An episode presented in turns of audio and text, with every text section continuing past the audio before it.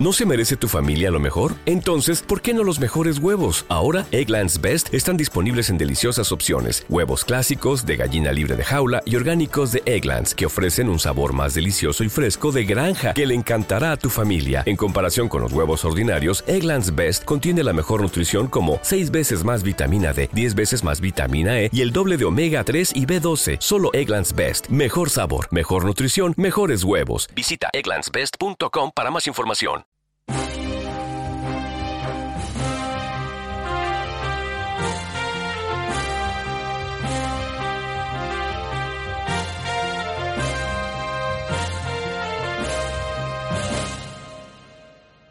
Radio Arte presenta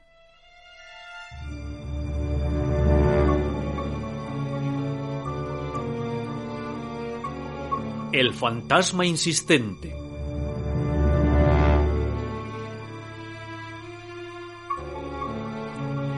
original de Emil Petaja.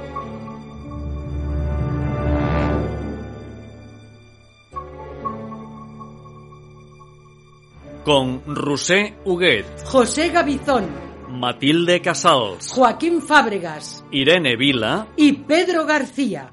narrador Alfonso Miró. Dirección Juan José Moscoso.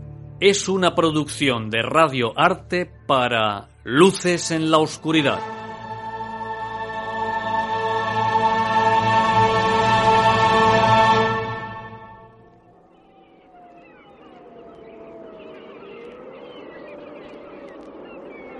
Cerca de la playa estaba situada la vieja tienda del fantasma, en la que Tessa Adler vendía libros y souvenirs. Las gaviotas, con el vientre henchido de freza de arenques, interrumpían sus ávidas peregrinaciones de vez en cuando para posarse un rato sobre el desvencijado letrero en el que se veía escrito el nombre de la tienda antes mencionada. Aquel día, descargado ya de lluvia varias veces, el cielo se ofrecía mustio, pero ventoso y mal encarado.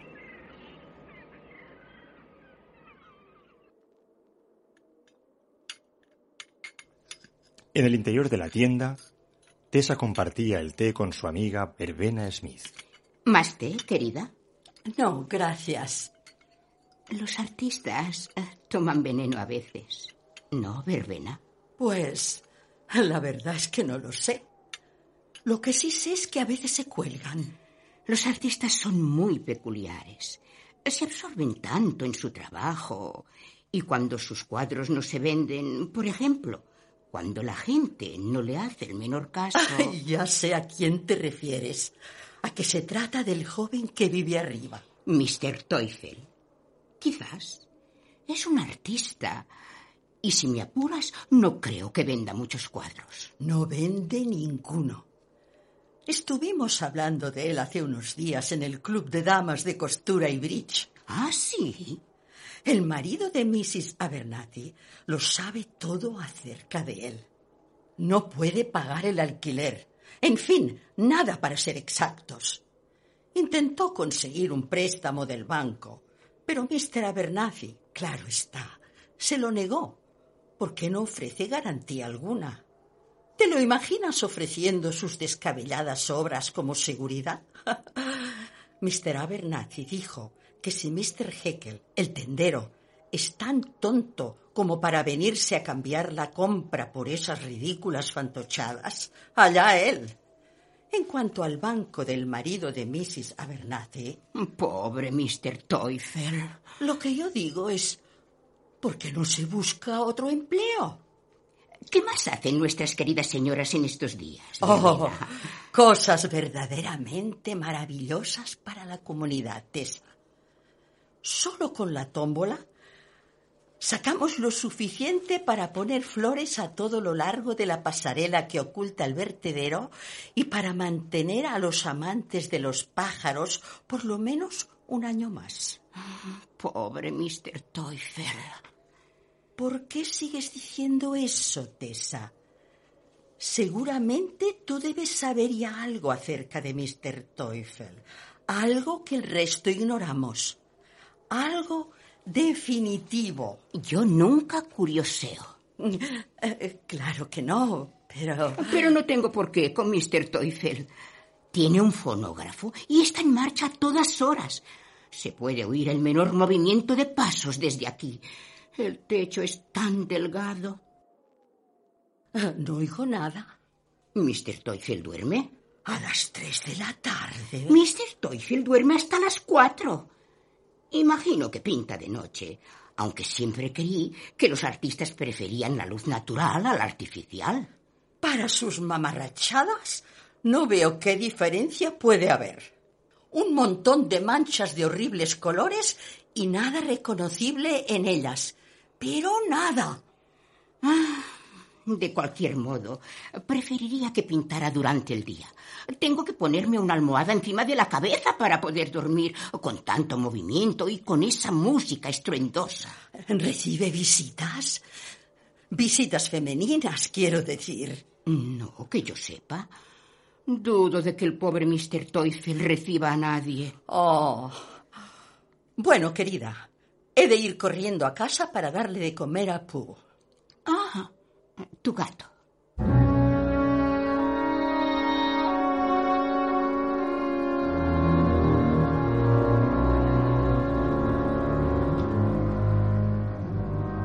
El sol se ocultó. La bahía presentaba el aspecto de algo inanimado y como envuelto en un sudario brumoso.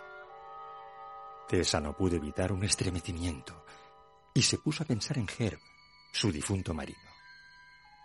Lo había amado a pesar de haber sido egoísta, pendenciero y vengativo. Tessa leía los pensamientos de Herb como si éste fuera de cristal transparente, y aquel no tardó en odiarla por ello. Ella siempre descubría la verdad y se lo hacía saber así, con voz calmosa y dulce.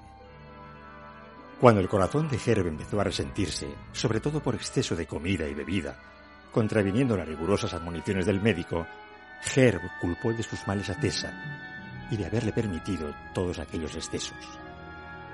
La hizo objeto de mezquinas venganzas y descargó en ella su constante mal humor. No dejaba que Tessa se diera un paseo hasta el muelle, ni que fuera al cine, ni en fin, que viera a sus amigas, ni tampoco que se tomara aquel jerez que tanto le gustaba. Todas las facetas de su existencia tenían que pertenecerle a él. Herb no podía trabajar, de modo que Tessa invirtió el poco dinero que él no había logrado derrochar aún o necesitaba para el médico en la vieja tienda del fantasma. Y logró que rindiera. No mucho, en verdad, pero lo suficiente para garantizar la independencia de ambos si se administraba bien.